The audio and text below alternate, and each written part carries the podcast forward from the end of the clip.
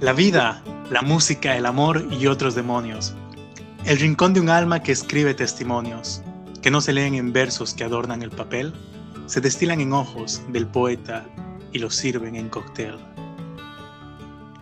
Bienvenidos al primer episodio de la saga Explorando a Bolivianos. Mi nombre es René, yo soy el host de esta pequeña aventura a la que he llamado Melodías en Palabras en las que trato de compartir las opiniones de la vida, la música, el amor y otros demonios.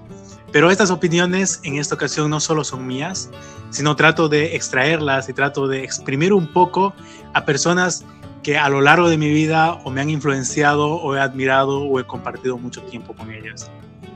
Y yo creo que es importante que su mensaje, su actitud hacia la vida y su compromiso no solo con Bolivia, sino con la sociedad en general, pueda ser compartida con más personas y puede llegar, llegar a más rincones. Explorando a Bolivianos es mi excusa para hablar con ellos y tal vez se convierte en el canal para poder llegar a más personas, hacer que su trabajo, sus valores sean visibles para las personas que aún no los conocen y tengan la oportunidad de, escuchar su paso por la vida. Me hubiera gustado llamar a esta pequeña saga Bolivia en tiempos de COVID, pero estoy convencido que hubiese sido un plagio directo y cínico al amor en tiempos de cólera de Gabriel García Márquez. En especial porque estas personas a las que estoy entrevistando, ante mis ojos, demuestran un gran amor a su patria, a Bolivia, y me hubiese parecido un sinónimo de amor y Bolivia en el título. Pero bueno, sin más divagaciones, quiero presentar a Antonio Mendoza. Antonio, ¿cómo estás? Bienvenido a, este primer episodio de esta saga Explorando Bolivianos. Y quiero regalarte entre 5, 7 o 15 minutos, tómate los que quieras, para contarnos un poco cuál ha sido tu paso por este mundo, desde el momento que te acuerdas hasta este momento. Eh, me gustaría que lo enfoques desde el ángulo que te nazca, si es académicamente, técnicamente, humanamente, amorosamente, cualquier perspectiva es bienvenida. El micrófono es tuyo, bienvenido Antonio una vez más. Hola René, hola, muchas gracias por, por tan bonita introducción y por la invitación. Y nada, pues eh, igual me parece súper la iniciativa, yo dispuesto acá a compartir un poco lo, algunas ideas, algunas cosas, ¿no? Entonces, bueno, como dices, voy a ir comentando un poquito la historia personal, digamos.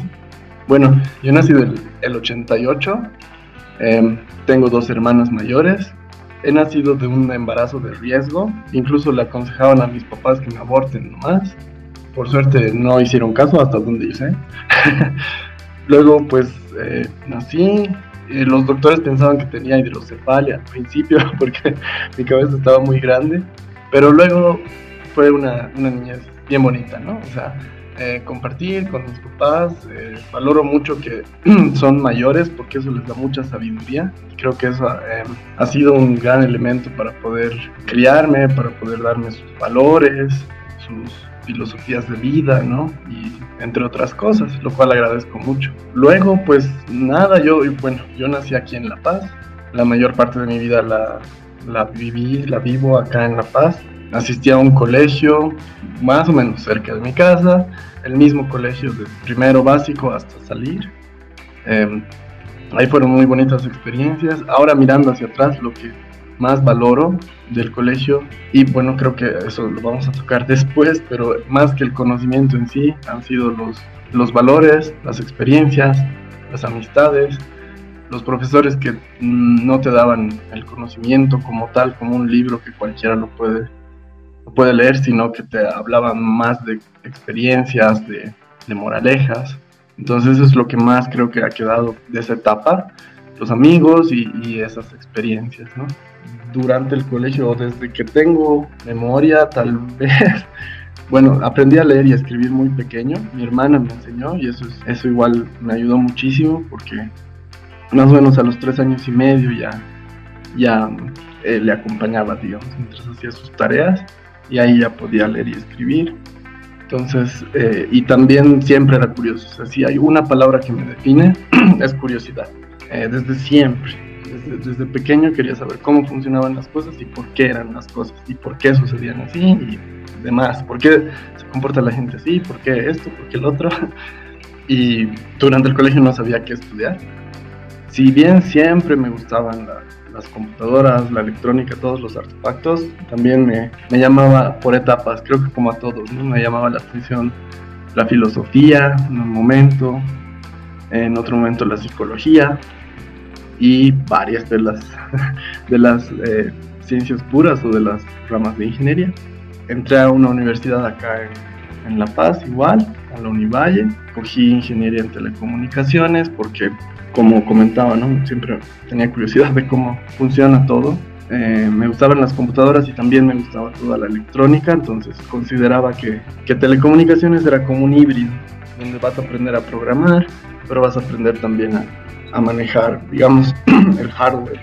De repente yo lo veía como ahora es mecatrónica, pero no existía en ese entonces, entonces escogí eso y bueno, nada, ¿no? O sea, durante la universidad más fue una experiencia igual bonita, con amigos, nuevas experiencias y pues mm, sin mayor novedad, digamos, ¿no? Se ve cómo, cómo cambia uno mismo, cómo va matando, cómo en los años de la universidad uno tiene mucha más energía, podía hacer muchas más actividades cada día, diferentes cosas, combinando mi día, combinando eh, estudiar un idioma con chica, con la universidad, con amigos y la familia. Creo que ahí es donde he aprendido a, hacer así, digamos, multitasking y a poder, a tener experiencia intentando balancear todas esas cosas, ¿no? Creo que hacia eso, así me identifico también, con intentar balancear todo, digamos. Tener diferentes experiencias, ideas, cosas, nada en exceso, todo exceso es malo. Luego pude trabajar en, la parte privada. Luego salió el 2012 una convocatoria al, proyecto satelital de Bolivia. Postulé, dimos dos exámenes principalmente y algunos eh, cursitos de preparación. Eh, ahí me fue muy bien, pude sacar el primer puesto en ambas ocasiones. 64 ingenieros de Bolivia hemos ido a, a China, algunos durante 9, otros durante 10 y otros durante 12 meses. Ahí es donde nos conocimos con René y una experiencia muy, muy linda. Antes de eso yo solo había vivido dos meses afuera, así que para mí sí, estar un año ahí era diferente. Fue muy, muy bonito, muy interesante.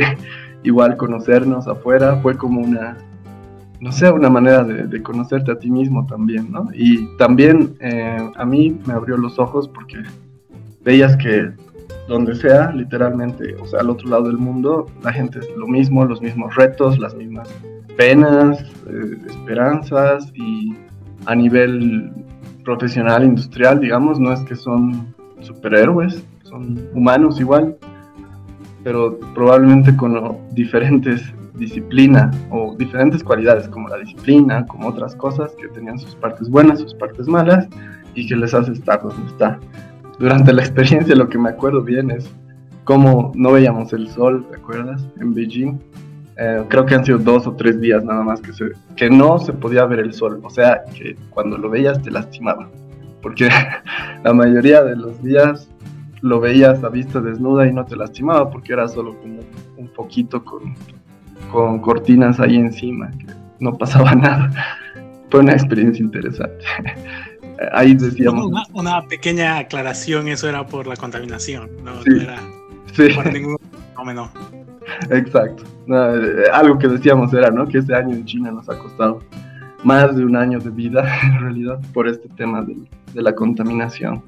Pues, sí, me, me, acuerdo que durante ese año tuvimos que andar con barbijos antes de que estén de moda. sí, exacto, ¿no? Hay los barbijos, el, las, las mediciones de partículas, ha, sido una época así, ¿no? Cuando hemos ido a otro, a otro lado era una experiencia bien chistosa, ¿no? Porque en China era todo el mismo, tiene el mismo uso horario, pero en extensión, digamos, horizontal, debería cubrir tres o cuatro usos horarios. Entonces era bien divertido cuando hemos ido hacia el oeste, porque anochecía a las 4 de la tarde o algo así, mucho más extremo que, que en otros países, por esto de los usos horarios, ¿no? Eso me acuerdo bien. Y conocer distintas distintas ciudades, distinta gente. Pues luego volvimos, a un grupo de nosotros nos contrataron en la Agencia Boliviana Espacial, ahí también trabajé junto con René y pues no sé cómo describirlo, René, pero tal vez eh, nos encontrábamos con muchas, muchos muros para intentar hacer los proyectos, que, las ideas que teníamos y toda la, la cosa con las que habíamos vuelto, digamos, ¿no? De todos modos hacíamos, hacíamos nuestro propio evento, como fue lo de Mirando al Cosmos, de diferentes charlas en temas aeroespaciales en varias universidades acá en Bolivia, junto con, con varios explicarios, ¿no? que queríamos seguir difundiendo, hacer, hacer distintos proyectos, hacer distintas cosas. Más o menos por esa época, igual ya comencé a ser catedrático en, en, la Univalle, en la universidad de la cual salí, con algunas materias, porque siempre me atrajo también la educación. Daba y doy distintas materias, sobre todo la de taller, que existe, es una materia que es como durante todo el semestre los chicos hacen proyectos. Eh, un proyecto de lo que sea relacionado con tu carrera y ahí vas siguiendo el proceso de, de desarrollo, digamos. Ver qué es lo que quieres, ir investigando, consiguiendo, prototipando. Entonces eso igual es otra cosa que me encanta a mí, me gusta mucho. Y bueno, pues más o menos el, creo que era por el 2015, hubo una oportunidad de, de un concurso de proyectos lanzado por el BID, eh, proyectos medioambientales. Y ahí eh, postulamos una idea, postulé una idea sobre em, hacer tecnología LED acá, no, no, productos, ensamblar productos de tecnología LED acá, eh, que ahorran mucha energía. Bueno, ahora ya todos conocemos, en esa época no había tanto acá, acá en Bolivia. Esa idea ganó fue uno de los ganadores en Latinoamérica. En ese, en ese entonces fundamos Energea, que es el emprendimiento social al cual ahorita eh, debo, digamos, ¿no? El, trabajo y, la mayoría de mi tiempo y es con lo que, estamos peleándola acá en Bolivia, mmm, junto con dos amigos más.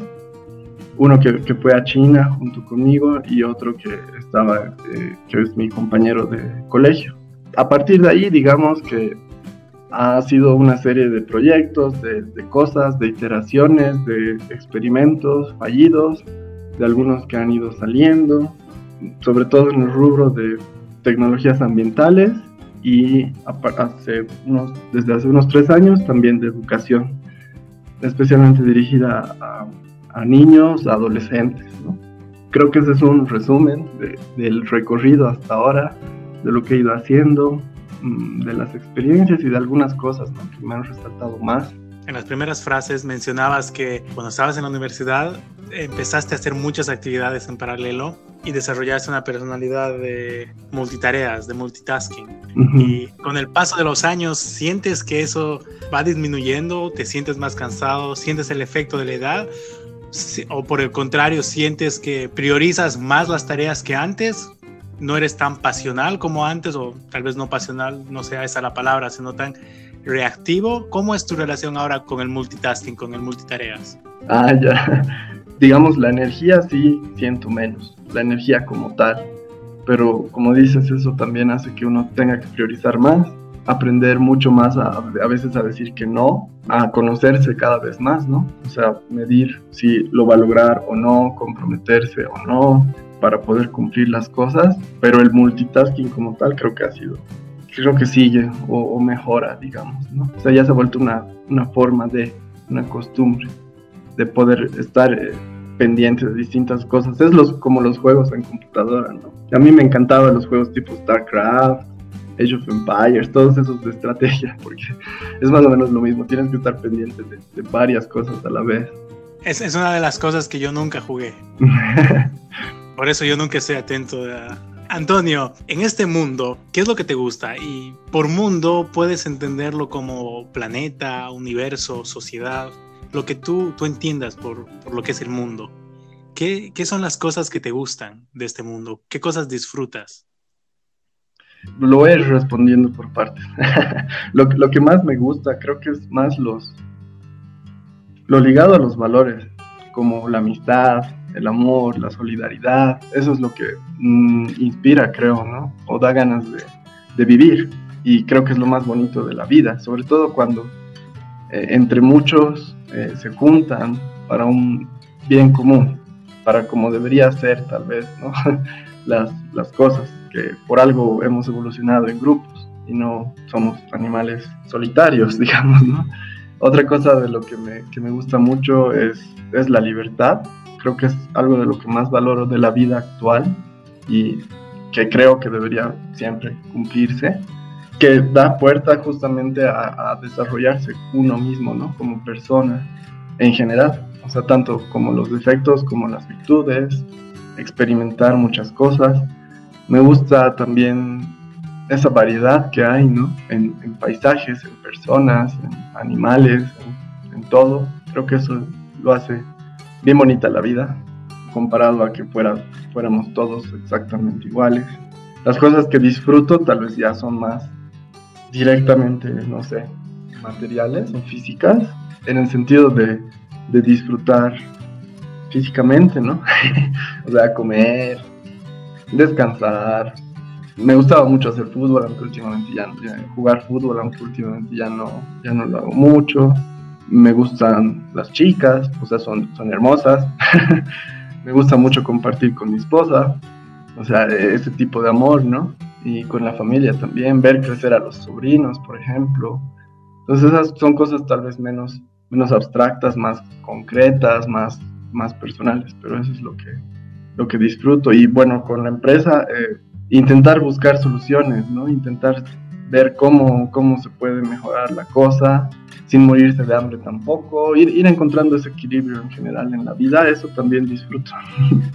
¿Qué entiendes por equilibrio en la vida? Suena a una frase que muchas personas mencionan, encontrar el balance, encontrar el equilibrio, mm. pero dentro de la diversidad de personas y culturas que existen, puede existir diversidad de, balances, diversidad de, de equilibrios. Para ti, ¿qué, ¿qué, es un día equilibrado o una semana equilibrada? ¿Qué, ¿Qué, actividades tendrías?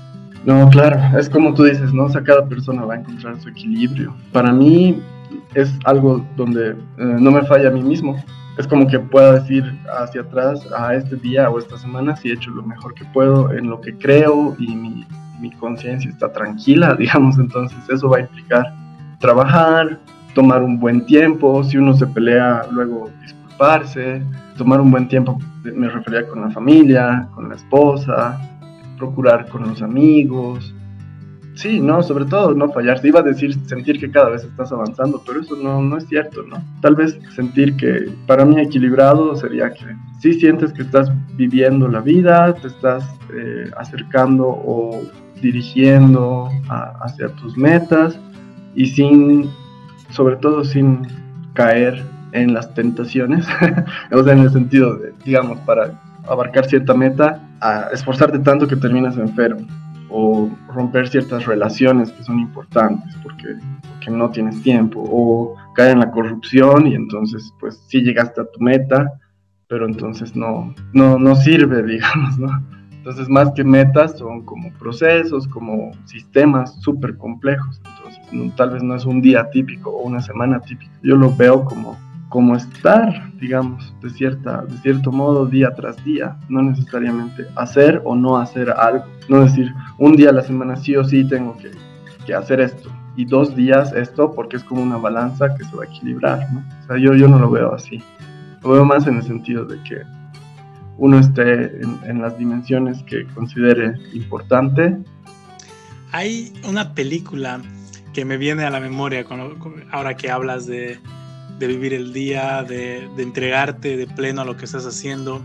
Esta película habla sobre viajes en el tiempo, sobre un joven que es capaz de viajar en el tiempo.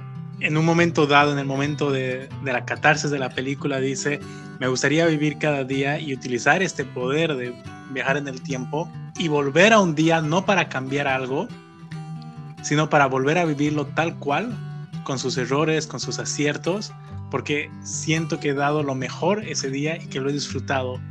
Me, hace recuerdo a, esa película cuando hablas de estar en las cosas que necesitas, que sientes estar, pero estar al 100%.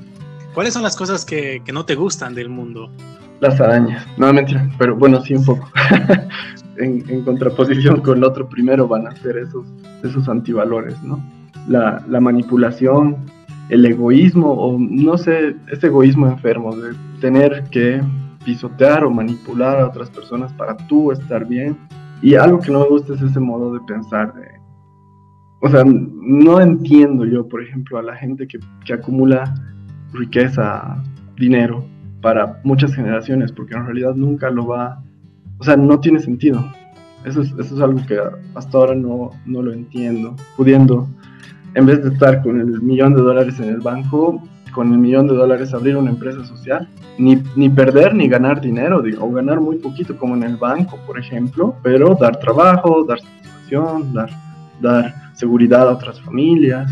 Entonces, eso es algo que de lo que menos me gusta. Y digamos, siguiendo ese hilo, sería tanto el capitalismo como el socialismo que son enfermos. Ese capitalismo que lucras de, de vender agua del grifo solo porque le pones otra, otra marca y de pronto cuesta 100 dólares y, va a haber gente que te va a comprar.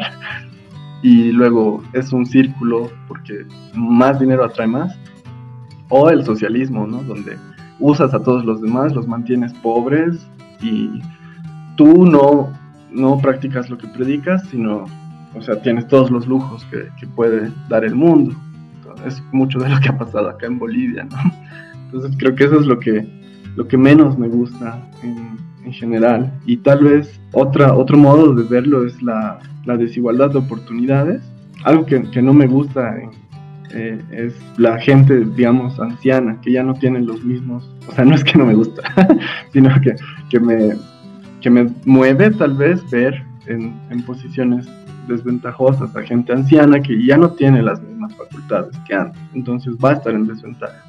Y lo mismo la gente con capacidades diferentes que sean limitantes, porque no, claro, no todas son limitantes, pero en algunos casos sí. Eso, digamos, es lo que me pone a pensar, que es algo que mmm, es tal vez inevitable que haya, pero que igual deberían tener todas las, las mismas oportunidades, ¿no? O sea, las brechas en general creo que es lo que no me gusta. Ok, haciendo un paréntesis, eh, no, no, sé si, si, tienes más que decir sobre las cosas que no te gustan. Si tienes más que decir, hacemos un paréntesis. Si um, no, pues te hago una pregunta. Pues no, creo, creo que ahorita no. Es, sobre todo estas eran las que quería puntualizar. Siguiendo la línea de pensamiento de todas las personas, independientemente a, a su origen, me imagino, uh -huh. independientemente a sus capacidades, género, a su raza, independientemente de todas las características que tienen, según lo que entiendo de ti, deberían tener las mismas oportunidades. Sí. Pero tú crees que todas las personas están en capacidad de responder de la misma forma ante las mismas oportunidades. Y si no, ¿cómo solucionarías esa brecha? Uf, es difícil. Bueno, yo creo que no todos están en la misma, o sea, en la misma capacidad. Es como ese, esa imagen, ¿no ve? Que el sistema educativo ahorita es treparse un árbol y sacar la manzana. Obviamente el mono lo va a hacer mejor que un elefante. No quiere decir que es mejor. Claro, yo, yo creo que no, que de cierta forma cada quien va a encontrar pues su, su manera de irse autorrealizando, de ir mejorando. Y yo pienso de acuerdo a lo que cada quien uh, busca. Lo malo es que muchas personas por muchos periodos de tiempo no sabemos. Lo, que, lo que buscamos o lo que queremos tal, no sé, somos medio, medio rebaño o medio, no sé, o sea, que no, no te conoces lo suficiente. Sobre cómo arreglar, pucha, me parece bien complicado.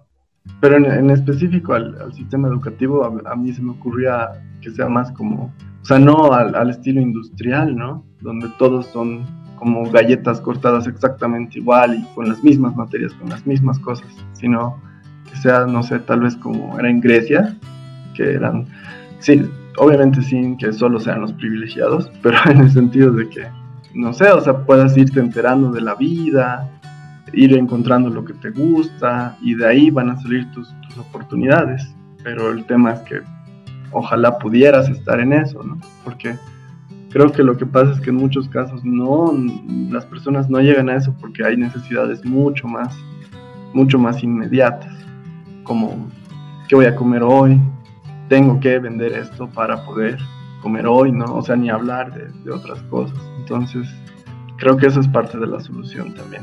Obviamente es súper complejo. Bueno, ya que estamos por esa línea de imaginar soluciones o imaginar puentes. te, te, pregunto, entre el mundo que vivimos, con todas las cosas que te gustan y no te gustan, y el mundo que te gustaría vivir, donde me imagino que habrán menos cosas que no te gustan, pero entre, entre esos dos mundos, ¿cómo, ¿cómo trazarías un puente para ir del mundo A al mundo B? Bueno, yo creo que como todo en la vida real es súper complejo, ¿no? Y es un sistema, pero, o sea, desde mi experiencia, desde lo que he vivido, eh, apostaría principalmente a la educación en general, no, no al sistema educativo formal, sino a la educación, a que se valore el, poder entender, el poder razonar, el poder tener pensamiento crítico, porque creo que esa es una manera de evitar algunas de las cosas que decía, Que, no me gustan, como la manipulación, como la falta de ética, creo que esa es una. Bueno, igual educación en el, sentido de ética, ¿no? O sea, para nada educación solo conocimientos, porque creo que ahorita es lo que más se puede conseguir más fácil.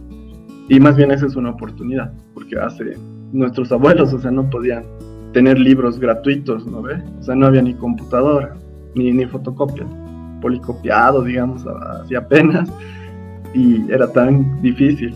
Ahora es relativo a eso es bien fácil adquirir el conocimiento como tal, pero lo que falta es, esa, ética y lo que mencionaba antes. Para mí eso sería un, buen puente porque lo veo como una base, ¿no?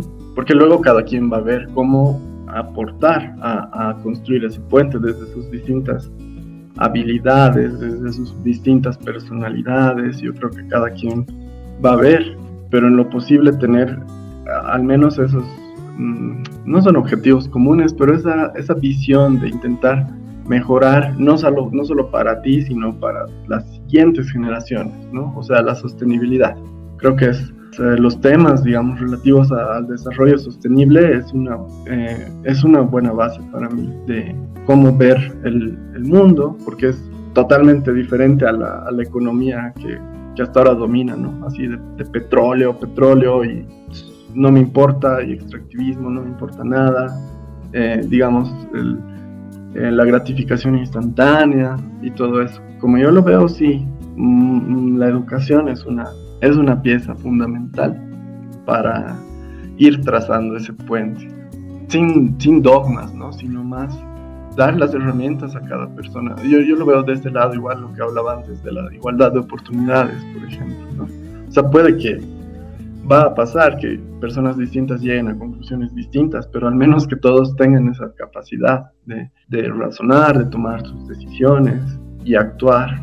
Como yo lo veo, es ese, proceso. No solamente es la educación, pero creo que sí sería como una, una buena base, digamos, ¿no? Porque además creo que es larguísimo, que eso alguna vez lo habíamos conversado, ¿no? O sea, no es un proceso de 5 o 10 años, o sea, va a ser un proceso de, 50 años probablemente, ese cambio. Entonces, es un cambio cultural que tiene que haber ah, en general en el mundo o en el país o en nuestras familias para ir construyendo ese puente. de, lo que te escucho he podido entender que tú crees que más allá de de tener un objetivo común como sociedad, como comunidad, lo, que es más importante y lo que tú rescatas más es que cada persona encuentre su, la forma de construir su propio puente. Sí.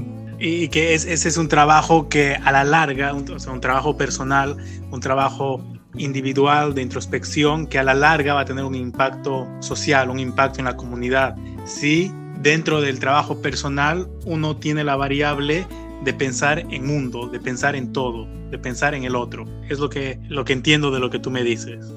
No sé si estoy equivocado o, o lo he simplificado demasiado. no, es, es, por ahí, ¿no? Igual, para expresarlo más simple está bien simplificar. Yo creo que sí, es, es lo que mencionas. Digamos, uno mismo tiene que ir haciendo el cambio, que pequeñas acciones, o sea, sí cuentan porque al final se multiplica, se, se hace viral, digamos. Tú, perdón que te corte, pero ¿tú tienes alguna anécdota en particular de un momento que, te haya llegado, que te haya impactado, Puede ser una conversación con alguien, haber visto algo, haberte enterado de algo o haber escuchado leído algo que haya disparado un cambio personal, un cambio intelectual, un cambio individual en ti, cuyos frutos los has visto recién siete, ocho años o tres años después? Mm, creo que, que, no hay una experiencia, digamos así, puntual. La, la mayoría de las cosas, para bien o para mal, en, mi vida creo que han sido bien graduales. Son diferentes cositas, ¿no? alguna charla con alguna amiga, algún amigo o algo que uno ve en la tele o alguna noticia. En mi caso ha sido así. Cada vez estar un poquito más consciente de lo que está pasando, conocerme más a mí mismo, las eh, experiencias, cosas que uno ve también en la calle, por ejemplo, conocer a las otras personas, conocer otros países, conocer diferentes culturas, digamos. Creo conocer un poco de distintas disciplinas académicas. Entonces, de entender un poquito más cómo funciona también a ese a ese nivel o, la naturaleza, digamos. Entonces es un poquito todo eso. Mencionas y lo has mencionado varias veces, el conocerse a uno mismo, el, el descubrir más o menos cuál es nuestro norte, independientemente del norte que te quiera poner un dogma, una iglesia o la sociedad en general. Oh, yo te pregunto nuevamente una pregunta personal y tienes toda, toda la libertad de explayarte o de ser conciso en la respuesta.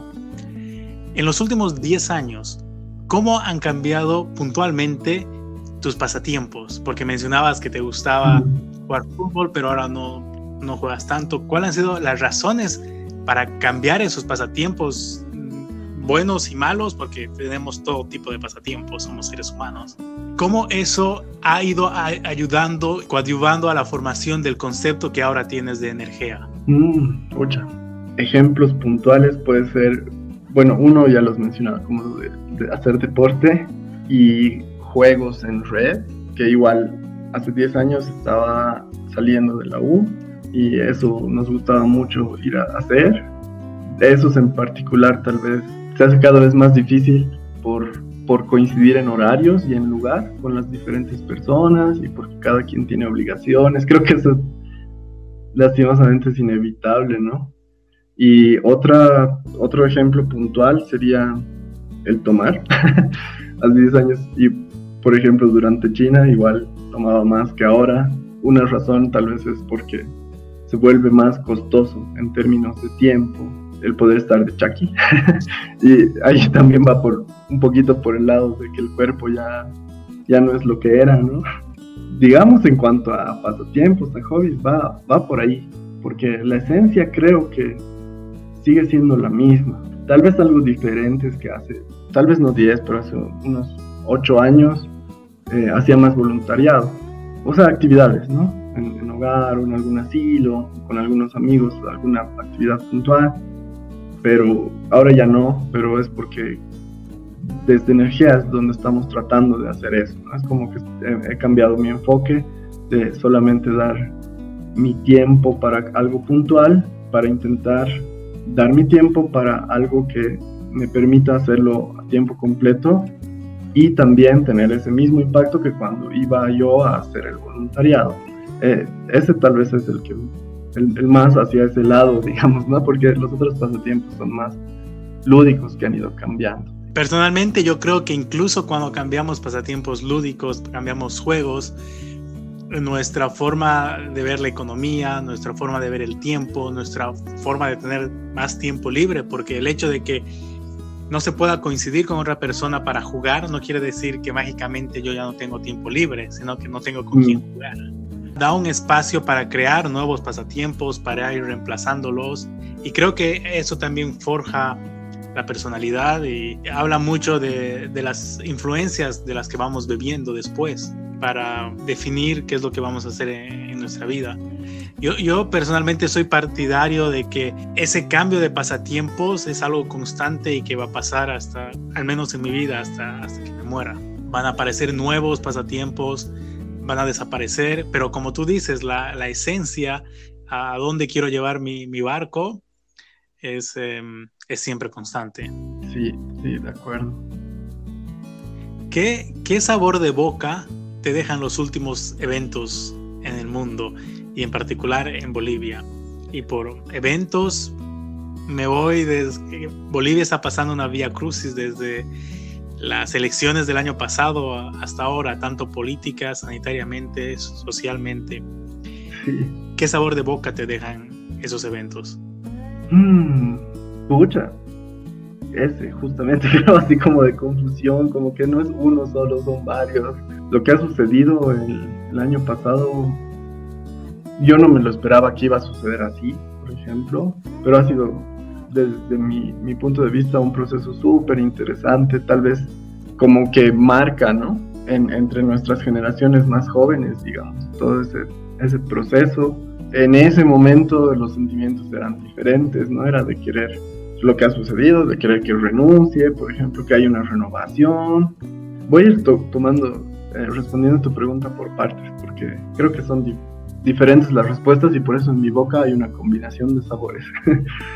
Eh, en, los políticos es eso, digamos, y en ese momento era más esperanza, ¿no? De decir que bien, las cosas van a cambiar y eh, yo lo veía así, como, pucha, qué bueno, luego va a haber elecciones, vamos a retomar ese, alejarnos del autoritarismo, ojalá hayan más actores de mi generación presentes, eh, no marionetas, ¿no? Sino presentes realmente aportando al país desde, desde ese ámbito también y poco a poco se ha ido como que despintando, como que eh, en mi caso tomando conciencia de que tal vez muchos comparten los mismos, los mismos, no sé, defectos, demonios, algo así en cuanto a la, a la corrupción, a la demagogia. Entonces ha sido como una desilusión de mi parte personalmente, digamos, esa, ese proceso que continúa todavía, ¿no? Ah, combinado con la pandemia, o sea, esos retos extra que sí me parece bien complicado, justamente por el cruce de ambas coyunturas, pero que creo que podía haberse hecho de, otra forma, realmente mostrar un cambio estructural como tal, entonces de esa parte sí un poco, un poco desilusionado, tal vez de cuán rápido la gente se puede corromper. Y, y, eso solamente me reafirma esa creencia de que la educación, la ética, creo que es primero hay que, hay que atacar, porque si no, igual, igual va a pasar con quien sea, digamos, que estén en posiciones de poder, como normalmente ha pasado, ¿no? O sea, tampoco es de los últimos 14 años, sino desde antes, siempre ha sido así, la misma macana, digamos.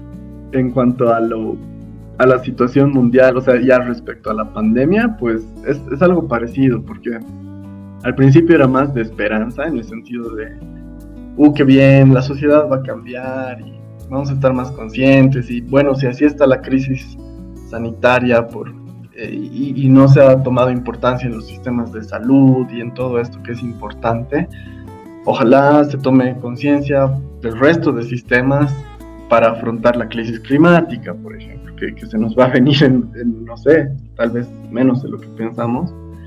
Entonces al principio lo veía un poco así, ¿no? Hasta me gustaban algunos días de la cuarentena rígida porque era un cambio total de ritmo, como un freno de mano y que muchas personas tal vez eh, se encontraban fuera de su zona de confort, que estaban muy acostumbradas a, hacer ciertas cosas, todo externo, todo externo y a veces esto de la cuarentena a muchos creo que les ha forzado a verse en el espejo y replantearse algunas cosas, ¿no? Entonces creo que eso ha sido como que lo positivo dentro de lo negativo que ha sido todo esto.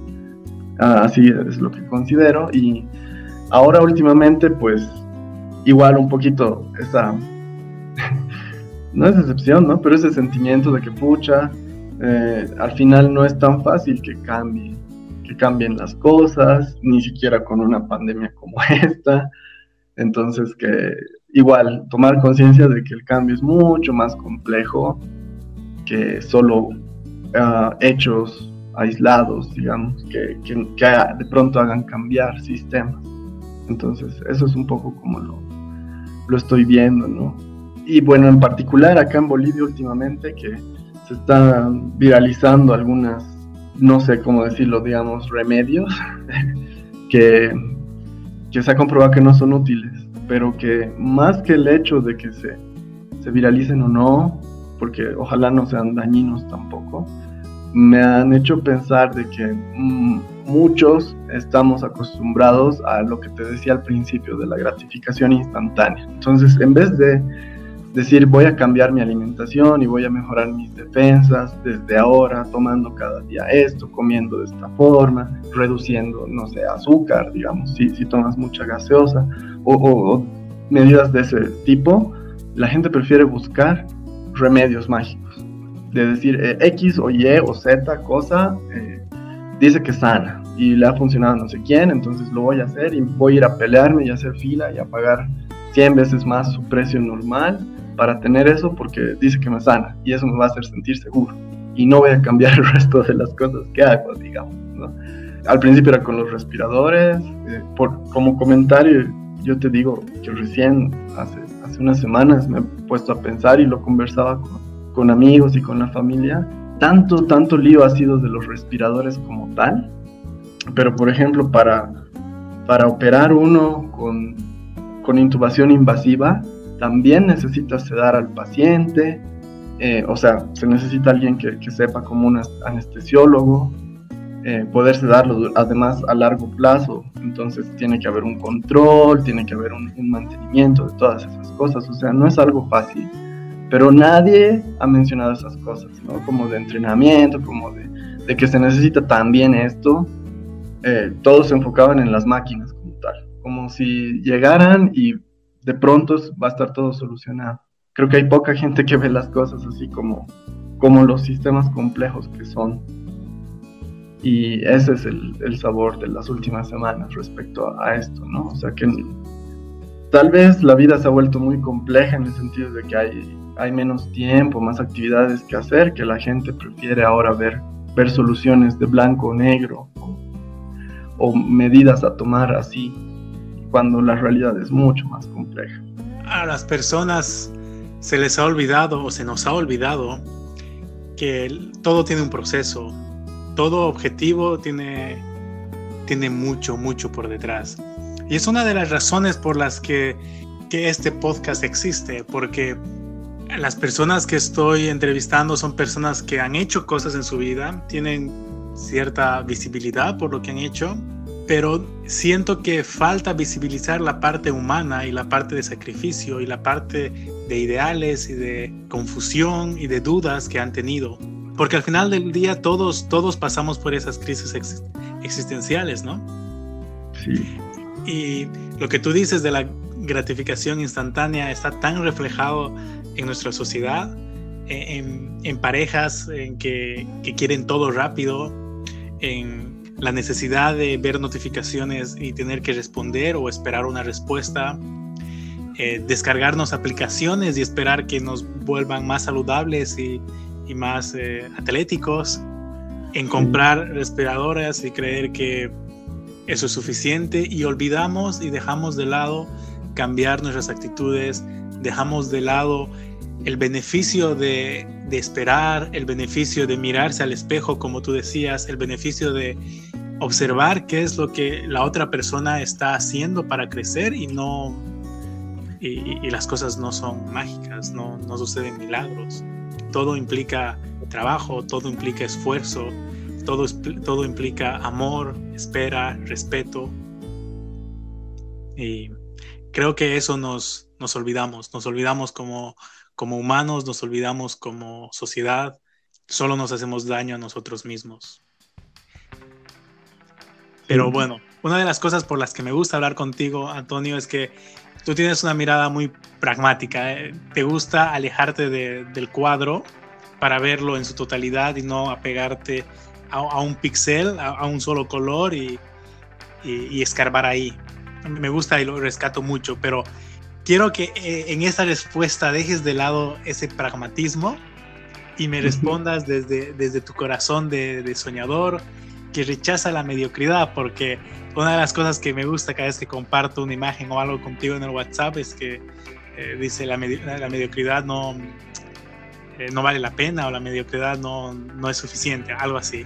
Mi pregunta es, ¿qué es lo que te motiva a seguir? Tú te despiertas, ves que el mundo se está tropezando, se está cayendo, se está rompiendo, ves esas cosas, claramente te afectan ¿Qué es lo que te hace decir un día más? Hoy puedo seguir adelante, hoy puedo salir y, pelear por este proyecto, hoy puedo salir y, y lidiar con este trámite, hoy puedo salir y armar mis prototipos.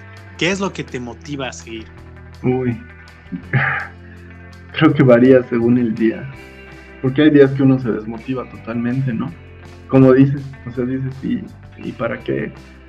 A mí lo que me motiva es cuando me pongo a pensar y digo, em, pero si yo no lo hago, nadie lo va a hacer. O sea, eh, yo sé lo que, lo que quisiera, lo que estoy buscando y si no pongo todo mi esfuerzo, nadie va a poner mi esfuerzo por mí. Entonces, eh, levántate y hazlo. Y una motivación extrínseca es, es ver ¿no? esas, esas cosas que no me gustan del mundo. Entonces, decir, bueno, lo mismo. o sea, si no hago nada, eh, nunca va a cambiar. Y si hago todo mi esfuerzo, tal vez igual no cambie, pero al menos estoy feliz conmigo mismo de haber hecho todo lo posible, de haber, de haber intentado, de, de haber mm, de haber fracasado, de haber tenido todos estos errores, porque también esos son, son experiencias, ¿no? Y lo otro es, pues, la familia, los amigos, entonces eso también motiva todos esos sentimientos bonitos de decir, pucha, quiero, quiero seguirla peleando, digamos, ¿no? Seguir haciendo y voy a hacer yo que valga la pena para mí mismo, más allá de, los resultados visibles que hayan o no hayan.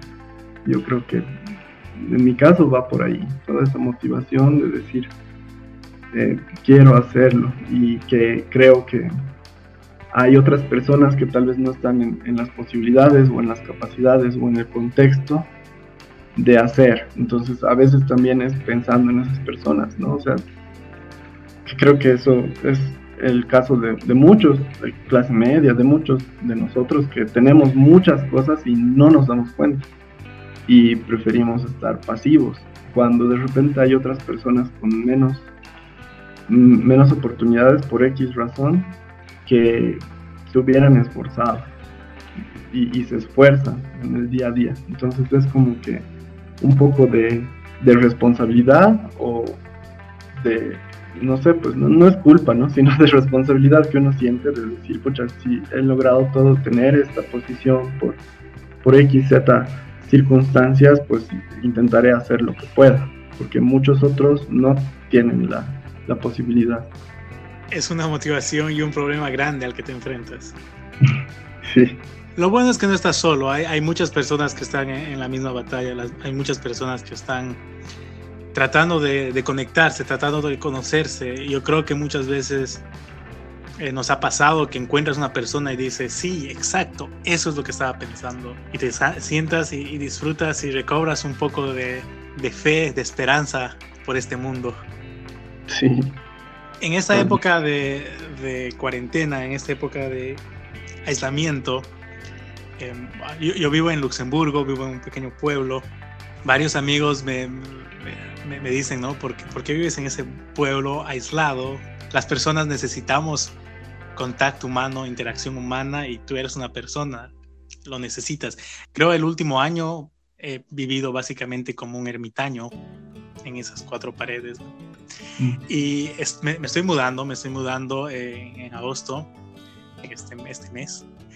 Y me estoy yendo a la ciudad, a Luxemburgo. No es una ciudad muy grande, pero es la capital de, de país, del país que ahora me acoge. Y en lo que hablaba con alguien, le decía, sí, finalmente me he dado cuenta que necesito interacción social, que necesito interactuar con personas y estoy yendo a, a Luxemburgo y quiero tener una vida social. Y la respuesta que me dio fue una de las respuestas que empujaron a, a esta saga de Explorando a Bolivianos. La respuesta que me dijo, bueno, no solo eh, tú necesitas interacción con el mundo, pero para que el mundo sea mejor, el mundo también necesita interacción contigo.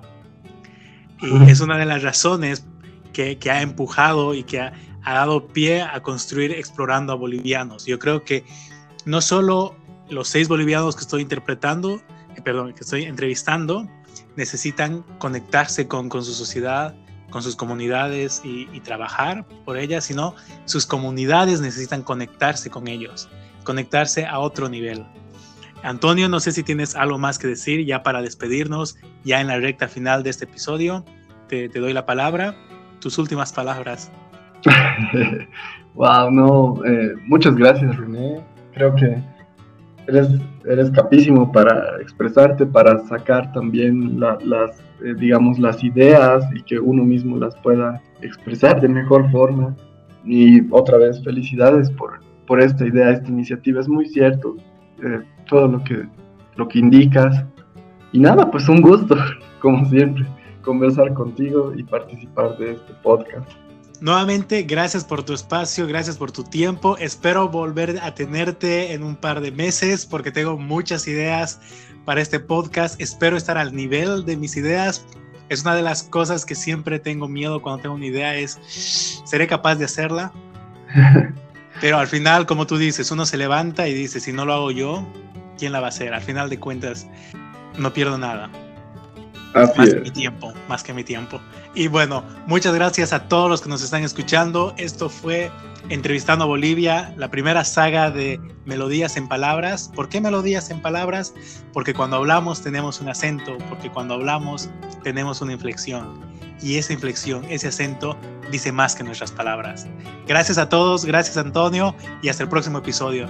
No se pierdan, seis bolivianos, Antonio fue el primero, quedan cinco más para que ustedes puedan conocerlos. Gracias y hasta la próxima.